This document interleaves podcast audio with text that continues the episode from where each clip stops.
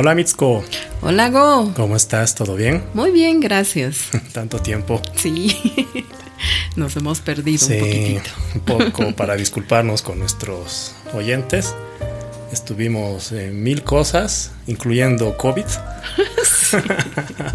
Nos tocó. Y bueno, tal vez de vez en cuando me escuchen un poco ronco, pero es, son las secuelas. ¿No? Sí.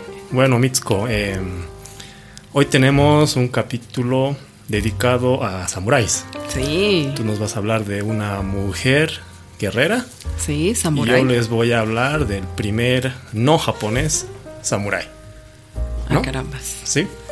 ¿Ha habido ¿Mm? samurái no japonés? Claro que sí. Mm. Y de eso vamos a hablar. Y, y es, es una historia muy interesante. que seguro también como la tuya. Bueno, Mitsuko, ¿qué nos traes tú? Bueno, yo les voy a hablar de una guerrera samurái que se llamaba Koto Nakazawa. Ella eh, nació en 1839, no hay la fecha, no, no, no, no hay registros de, la fecha exacta, Ya. pero fue en ese año. Ajá. Y cuentan que fue una espadachina japonesa y Onnamusha, que Ah. es guerrera, ¿no? Ya. Nació en. es bien largo donde nació. En Anahara, condado de Ton- Tone, provincia de Ueno. Bueno, ok. ¿Ya? Eh, bueno, en la, en la prefectura de Gunma. Guma, ¿no? ¿no? En la isla de Honshu, o la isla principal, ¿no? Donde está, para que los que no saben, donde está la isla de Honshu está Tokio, por si La acaso. grandota. La grandota. ya. Decían que medía unos 70. Grande. Enorme. Para la época, Sí, grande. porque la altura promedio en Japón era, eh, en esa época, ¿no? Era de 1,55 para hombres Ya. y 1,43 para mujeres. Ya. Así que ella Ah, wow. fue Gigante, sorprendentemente grande, grande, alta grande. para la época, lo cual contribuyó a su exitoso disfraz como hombre, Ah. porque se disfrazó como hombre. Mira. Pero decían también que era bastante hermosa. Ya. Decían que cuando Koto se viste como hombre, muchas mujeres se enamoran de ella. Y cuando Koto se viste como mujer, muchos hombres se enamoran de ella. Vaya. Entonces tenía un físico, digamos, o tal vez una- unos rasgos bastante simétricos. Sí, y además su ¿No? altura, ¿no? Su altura, porte debido Bien, ser. sí, esbelta. esbelta. Ay, wow. Desde niña fue muy hábil en las artes marciales, especialmente en el kenju- Kenjutsu. kenju- kenjutsu. Ese es mi mundo. Ese es tu mundo, me tienes que ayudar. ok. Eh, que es un arte marcial japonés tradicional, ¿no? Del Koryu Budo, como me estabas explicando, que es de la antigua escuela o el estilo clásico, ¿no? Claro, de hecho, Kenjutsu significa esgrima, digamos, ¿no? Es la, lo que aprendía cualquier persona que quería ser guerrero. Entonces te daban un palo, una espada y aprender a usarla, ¿no? Y Ah. eso es el Kenjutsu, en pocas palabras. Bueno, dice que ella era muy hábil en, desde Ah. muy niña en eso, ¿no? Ya. Eh, bueno, eh, es- este, este arte era, eh, el objetivo era combatir de manera muy eficiente con el sable, lo que acabas de decir, ¿no? Japonés, especialmente con la espada larga, Ya. ¿ya? Eh, pero también tenía habilidad con la nanigata. Naginata. Nanin- Naginata. naginata. Ay, qué difícil. que es un arma de asta, es decir, un palo en cuyo extremo se fija una hoja metálica, ¿no? Mm, Es una para entender, Sí, digamos. Sí, ¿no? sí, sí. Y cuentan que sobrepasó el nivel de su padre Ya. en habilidad, ¿no? También utilizó, a ver, Kusari Gama, O muy bien, Kusarigama. Sí. que es cadena y os, ¿no? O Sí, sea, sí. Es una especie de. hoz que es la que usan los agricultores. Ujú. Y en el mango, imagínate una cadena larga, larga, larga, realmente larga. Y en, la, en el otro extremo de la cadena, una bola metálica Uy, con un contrapeso para lanzarlo a tu oponente Uy. y recoger con la cadena. Y la cadena también servía para neutralizar espada. De hecho, se dice que se diseñó para contrarrestar la katana. Ah, Era una guerrera, uh, tremenda, sí. Sí, cuando yo estaba investigando esto dije, wow, realmente. Sí, qué impresionante. Su vida, eh, bueno, como guerrera fue en el periodo Bakumatsu. ¿no? Que es en el, el fin de, del Bakufu o shogunato, ¿no? Sí, sí, sí. que era sí. el gobierno militar hasta la restauración de la época Meiji, ¿no? Ajá. Que ya es, vuelve la, el tema del, del emperador y del... Mm, Bueno, siempre fue emperador, pero Claro, el fin, fin del Bakufu, ¿no? Bakufu. Del shogunato. sí. que eso, en la época Meiji se restaura en 1868, para Ajá, ubicarlo, ¿no? Ya.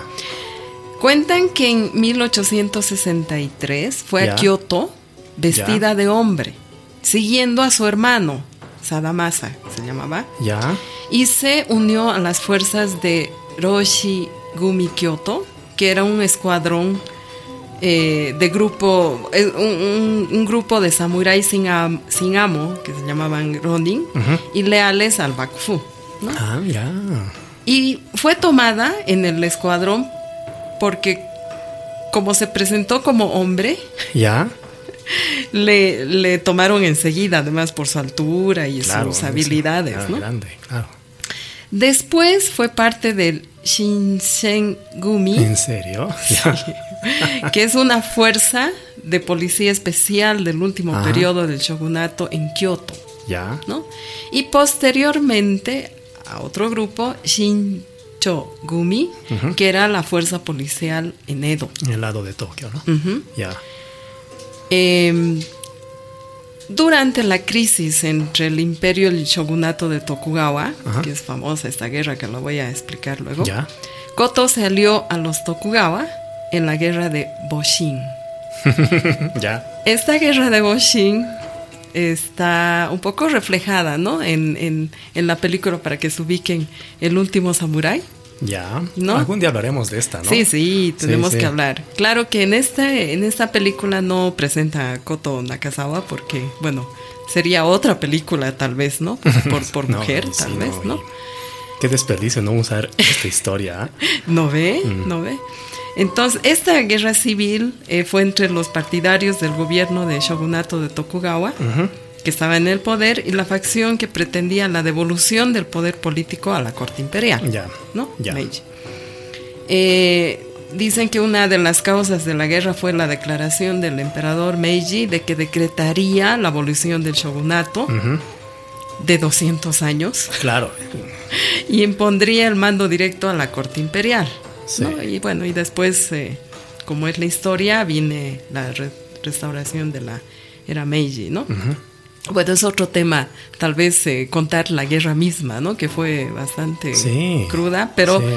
eh, volviendo a Nakazawa Koto, eh, eh, como dijimos, se unieron a estas fuerzas del shogunato de Edo y este los registros históricos indican que durante la guerra de Boshin, Nakazawa Koto defendió el shogunato contra el ataque de los clanes Satsuma y Ogi. La alianza Sacho era, ¿no? O sea, En- realmente en, el- en el tra- la transición, ¿no? en, la, De- en la transición, ¿no? En Meiji. 1868, ¿no? Ya. Tras estos ataques, él y su hermano participaron en la batalla de Ho- Hokuetsu. Ya.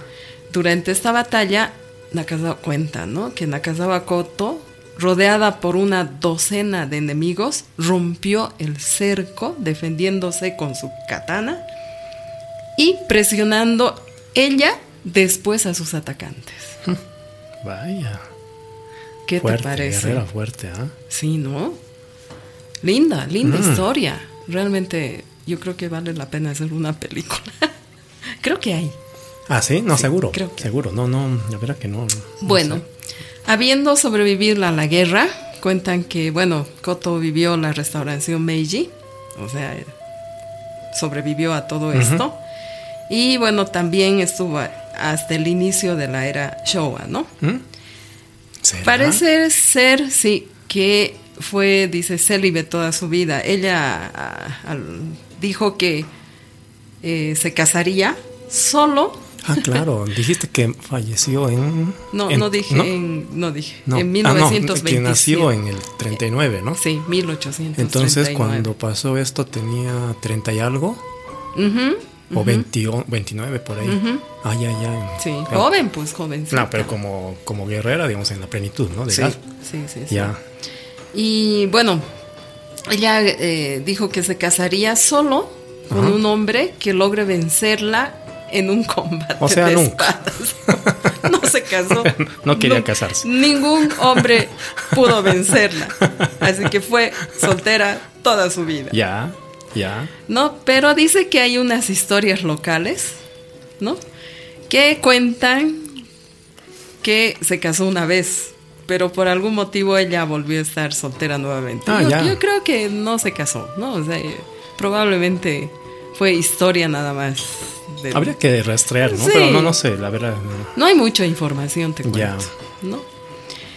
Bueno, mm, en el condado de Tontone, su Ajá. pueblo natal, es donde ella pasó su vida, ¿no? Desde la mitad de sus 30 hasta el final de su vida. El condado de Tone es un área montañosa y muy rica, muy linda en naturaleza.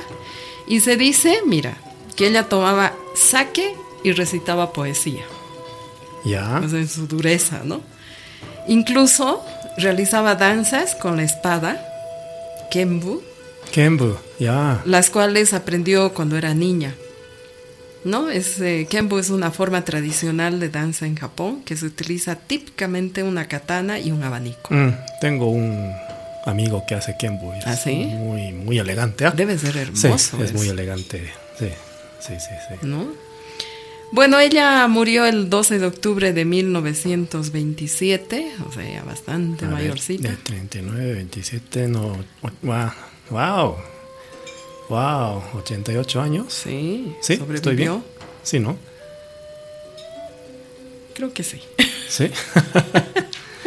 ya. Y su tumba se encuentra en el distrito de Tone, ya. en donde su- nació. En su o sea, furusato, ¿no? claro. Y dice que muchas personas visitan Seguro, con toda esta historia. su tumba. ¿Qué te parece? Vaya. Qué, qué interesante. Qué bonito, Qué bonito, ¿no? Yo ¿ah? la verdad es que nunca había eh, sabido de que había una guerrera samurái así con tanta garra. Pero es bonita la historia, ¿no? Sí. O sea, y difícil yo creo que ha debido ser también en esa época, ¿no? Mm, Complejo. sí. A ver. eh, ¿En qué sentido difícil? Porque ella lo logró. Lo logró, pero era única. Claro, no, es que bueno, eh, yo creo que hasta ahora hay esa idea de que las guerras son para los hombres, Claro. ¿no? Sobre todo por Sí, eso. ¿no? Mm. Entonces ella realmente le gustaba o quiso Mm, ir por ese camino, ¿no? sí. Y como Sí. era hábil, Y grande, ¿eh? Y O grande. sea, físicamente fuerte y técnicamente hábil, sí, la combinación perfecta, exacto. más el espíritu o la decisión Sí, de querer ser. Entonces creo que lo tenía todo para ser una buena guerrera, exacto. ¿no? Y lo, lo hizo. Y lo hizo, y lo hizo en un momento muy importante de la historia. sí. Bueno, tú hablaste del último samurái, que también está inspirada en la vida de alguien que existió, pero que no era estadounidense. Y seguramente por eso de que era extranjero hicieron esta película que es hermosa. Mm, Pero si yo hubiera sido guionista, no sé el debate que hubiera tenido para, para ver si la pongo a ella Exacto. y opacar un poco la historia de- del- del otro extranjero. sí.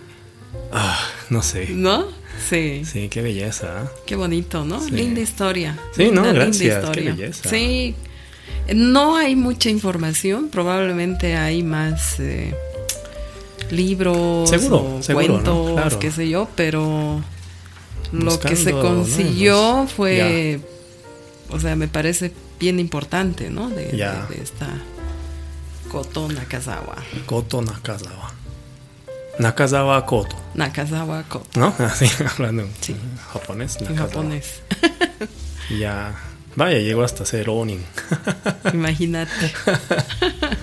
Bueno, eh, no sé, eh, tal vez haya algún tipo de, de novela histórica o algo así, ¿no? Sí. Que son más, más románticas y que le ponen ahí un contexto que es un poco inventado Exacto. para darle ahí El toque. cariz, ¿no? A su, Mm. a su personaje. Sí, ¿Qué pero bueno, es, es bueno tocar esto para Sí. que sepamos, ¿no? Y probablemente ya esto motive también para investigar un poquito más. Eso es, así que nuestros oyentes, eh, Nakazawa Koto. Así es. ¿No? Muy bien. Pues bueno, eh, yo también tengo una historia de otro samurái. también guerrero. Estamos con el Día del Samurái. El Día del Samurái, sí, hoy es el Día del Samurái. Eh, a ver, hay una serie en Netflix que se llama Yasuke. Ya ¿Ah, en Netflix? En Netflix, es de, este dibujos, es de anime. Está catalogado dentro, bueno, en Netflix, catalogado dentro del género de la fantasía. Mm. Pero Yasuke eh, se trata, bueno, de un samurái que no era japonés, sino que nació y creció en África. ¿En África? En África. Hay, de Yasuke hay, hay novelas, hay videojuegos, hay Jidaigeki, hay mangas y hay muchos juegos que de peleas, digamos, o combates que tienen a un samurái inspirado en Yasuke. Es muy famoso. Mm. Ya, ya es famoso, yo creo que por, por dos razones que les voy a explicar. Y para los que se preguntan si realmente existió o es simplemente una leyenda, spoiler, sí existió. ¿Ya? Y existió eh, y fue un samurái africano del clan de eh, nada más ni nada menos que Nobunaga. Oh. Sí, o sea, no era un sí, samurái, digamos, pequeño. Eh, vemos un poco el contexto. los primeros europeos llegaron a Japón cuatro décadas después. El comercio de las rutas marítimas de los portugueses hacia las Indias Orientales, descubierta por los españoles a través de la Nueva España, y hablamos de esto, ¿no? De México, ya operaban, entonces había buen comercio. Eh, los jesuitas tenían un cargo llamado visitador, ¿ya? Y los visitadores tenían la función de ir a donde estaban sus misiones y evaluar el trabajo de, de sus sacerdotes, ¿no? Sí. En, donde, en todo el mundo. Eh, y uno de estos visitadores fue Alessandro Baliñano. ¿Ya? A él se le encomendó visitar las misiones en India, China y Japón. ¿Ya? Entonces, cuando fue a Japón, eh, el hombre más representativo, el, el, men de la época, era el señor Oda Nobunaga, mm. ¿no? Él eh, recién había terminado de construir el castillo de Azuchi, es que fue, digamos, su sueño de unir Japón, mm. ¿no? Y ese castillo, digamos, representaba para él eso. Eh, pero todavía no había llegado a unir el país. ¿no? No, a los oyentes no busquen fotos del castillo de Azuchi, porque fue destruido. Solo quedan ahí como los cimientos. Mm, qué Pena. Sí. Pero bueno, lo que quiere decir es ya estaba poco a poco materializándose esa idea del Japón unificado. Y Nobunaga no es cualquier samurái o mm. cualquier persona, ¿no? Mm. Es uno de los tres o el primero de los tres grandes unificadores de Japón. ¿no? Entonces Nobunaga es, es mucha cosa. Entonces, eh, un poco más para de contexto, en África, hablando de África, había una pequeña isla que se llamaba Isla de Mozambique, ¿ya? Y ya tenía eh, unos 80 años desde la llegada de los portugueses.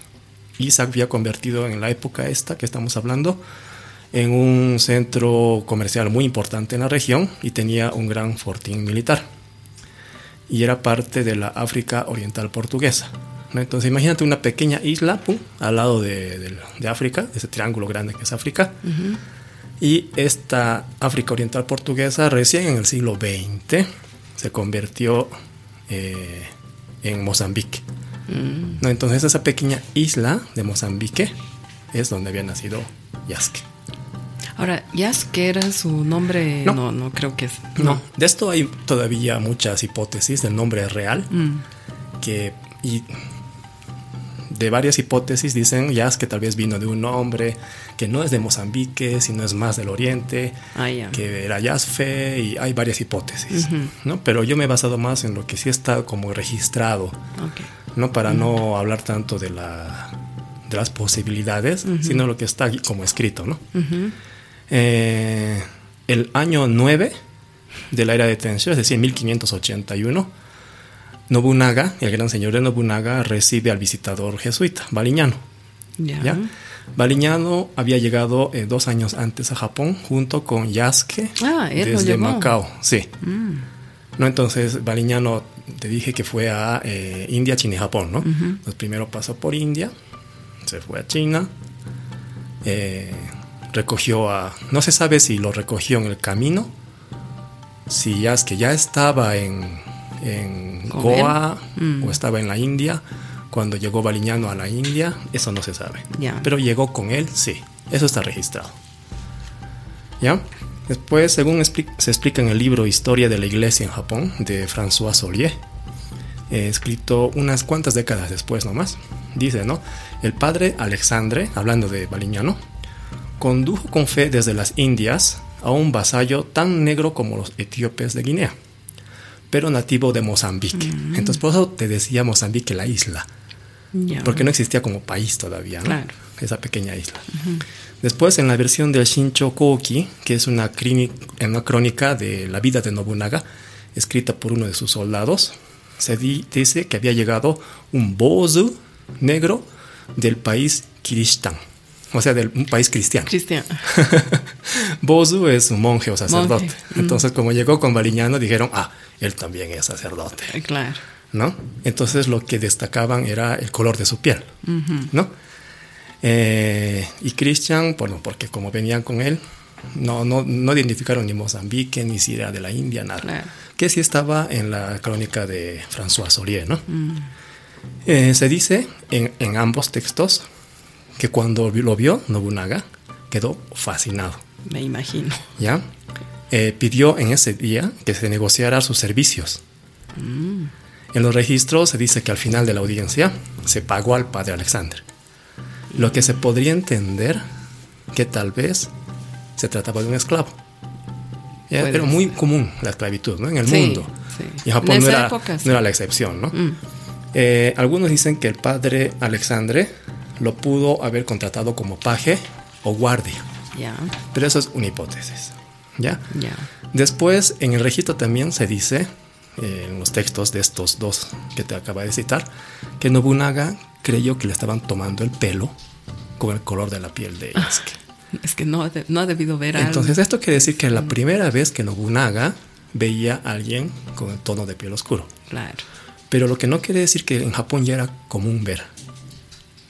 Ah, ¿no? Entonces, viendo los registros de esa época, antes de esto, eh, ya he visto que cuando llegaban los barcos con algunos eh, pajes negros, la gente iba a verlos, Ah. fascinados, porque había dos razones, el color de su piel y lo grande que era, la estatura. sí. ¿Ya?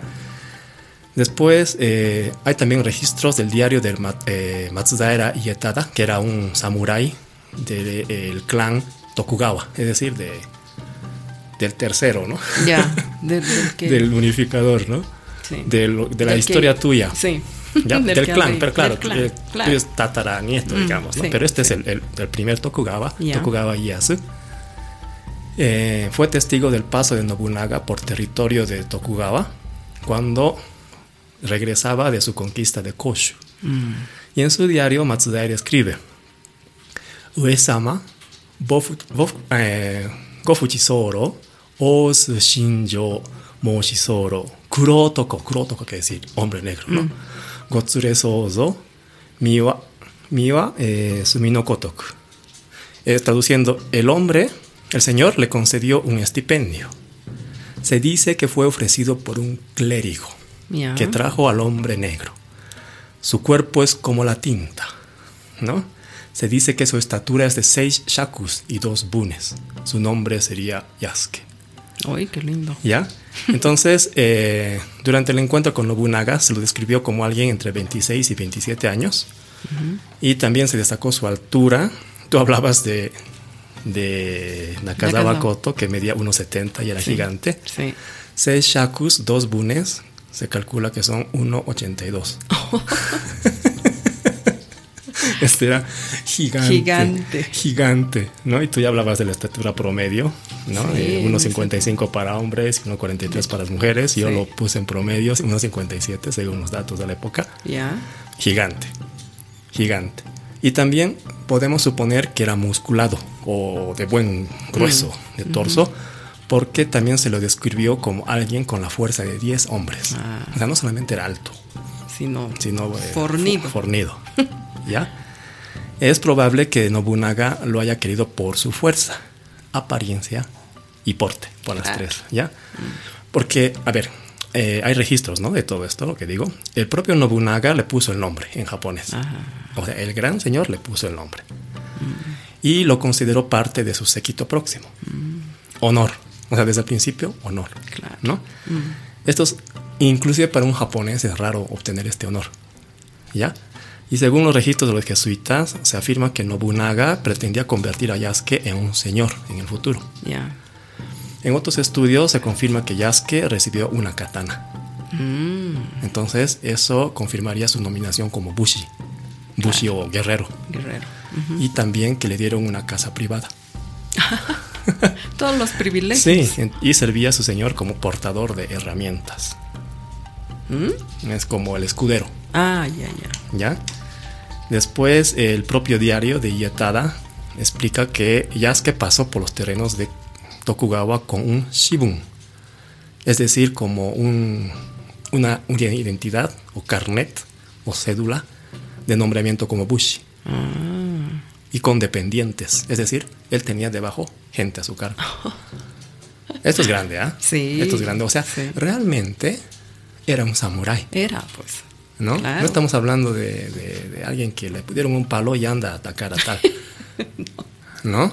Realmente era, Era, grande. era. No, y se le dio el, Sí. el sable, o Sí. sea, el katana, ya eso ya es. Sí, sí. Y bueno, la historia de Nobunaga es famosa porque eh, él es traicionado por el general Akechi Mitsuhide. ¿Ya? Eh, no vamos a entrar a esa historia, pero esto pasó un año después de todos estos registros, de que llegó, que el jesuita, que Bariñano. Un año después ocurrió la traición de Mitsuhide. Ya.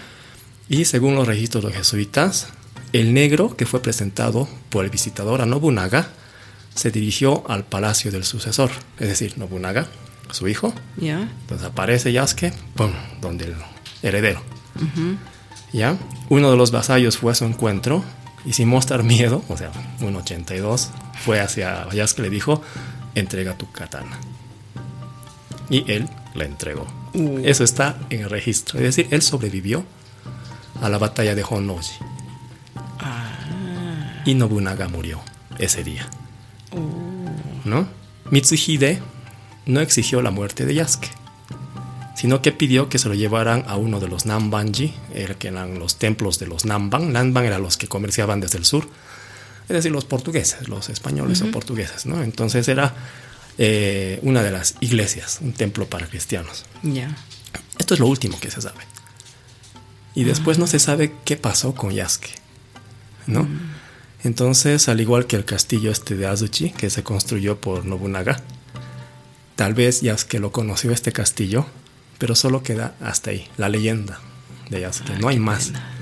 No, eso es el samurái africano que ayudó Qué linda a historia. Nobunaga. Qué Sí. linda historia, ¿no? Es realmente increíble que al ser un extranjero, Ajá. Nobunaga le haya dado todo ese ese estatus, ¿no? De- Sí. de- realmente ha debido ser eh, impactante Sí. y también ha debido tener algún espíritu guerrero. Sí, de hecho, las hipótesis de que él no era esclavo directo de Bariñano, sino su, su guardia, era porque tiene que haber una relación entre su capacidad de combate Claro. y el hecho de que Nobunaga lo haya escogido para eso. Mm. Sí, algo ha tenido que tener. Es, es porque una- si es no, plausible no- La, la hipótesis, pero no, no he encontrado nada que confirme. Sí. Me he bajado, o bueno, he comprado dos libros en japonés de la vida de Yasuke, pero son novelas, novelas Sí, históricas. ¿no? Como, Entonces, como de Nakazawa. Sí, no sabes Ese desde es- dónde es la leyenda, desde es- dónde es sí, lo real, ¿no? Entonces exacto. preferí basarme en los documentos, que sí hay fotografías inclusive de estos documentos Sí. antiguos de la época de Bariñano, Ajá. que están eh, escaneados, entonces sí. Uno estaba en francés que me costó un poco, lo tuve que re- reescribir en el translator para ver qué decía, y, eh, pero es evidente que, que estaba. Y Sí. están los registros también del lado de Japón, entonces es evidente que Nobunaga se encontró con él y, y el diario también, ¿no? Del, del soldado. Claro. Mm. Eso sí es eh, como evidencia. Entonces ya es que sí, para los fanáticos de la serie de Netflix, existió, Existió. era grande, era importante y por lo visto era un buen guerrero y leal, ¿no? Eh, hay después otras que no puse, que son, por ejemplo, eh, hay alguien que afirma tener la eh, máscara mortuoria de Nobunaga. En esa época, cuando fallecía la gente, le ponían yeso en la cara mm. para sacar la impresión de su rostro. Y según esta persona que dice tener el, la máscara mortuoria de Nobunaga, Nobunaga fue decapitado, ¿no? O sea, lo obligaron a cometer seppuku mm. y cuando comete seppuku alguien te asiste para decapitar. Y eh, la cabeza fue entregada a Yasuke. Ah, carambas. Se dice, pero realmente no hay evidencia de esto. Sí, pues. ¿No? No hay evidencia de esto, pero si fuera real sería inclusive mucho más legendario, ¿no? sí. sí, pero eh, he intentado recoger lo que sí tiene, digamos, un poco más de certeza y sí, esta es la vida de Yasuke. Qué lindo. ¿Mm? Mm, hoy día hemos hablado de dos personajes. Sí, tremendos. Que, que, que, normalmente no, no se habla, ¿no? No se habla. No se habla. No se habla. Pero bueno, es para conocimiento de, de nuestra comunidad Nikkei. El mensaje no lo recuerden por africano. Sí, sí, no. Recuérdenlo porque es el primero. Exacto. El primero. El primero. hasta donde se sabe, ¿no? Mm. Por ahí. Después se descubren más cosas. Pero este es el primero. Qué lindo. Sí, hay otras dos historias de que fue el primer samurái extranjero, pero eso lo dicen porque era, uno era inglés. Sí, pues. Y mm. generalmente se jala por ese lado, ¿no? Claro. Pero esto es mucho más antiguo y es de la época de Nobunaga, cuando Japón todavía no era Japón unificado, pero sí había samuráis. Eso es. Qué lindo. Mm. Muchas gracias. Ok, no, gracias a ti también por la historia de esta impresionante guerrera. Sí, hoy día fue día de samuráis. Samuráis. Entonces. Y eh, tenemos pendiente otro capítulo del último Sí, hablaremos de eso, ¿no? En algún capítulo. Sí. Para que eh, un poco veamos varias perspectivas, ¿no es cierto? Eso es. Pues bueno, eh, a nuestros amigos, eh, invitarlos a seguirnos. vamos a volver a nuestra rutina de enviarles más seguido. Y si no les ocasiona mucho problema, no olviden darnos una buena apreciación en la plataforma que ustedes usen, cinco estrellas para que otra gente también nos pueda conocer y seguir. Y eso es. Listo. Muchas gracias. Gracias. chao. chao.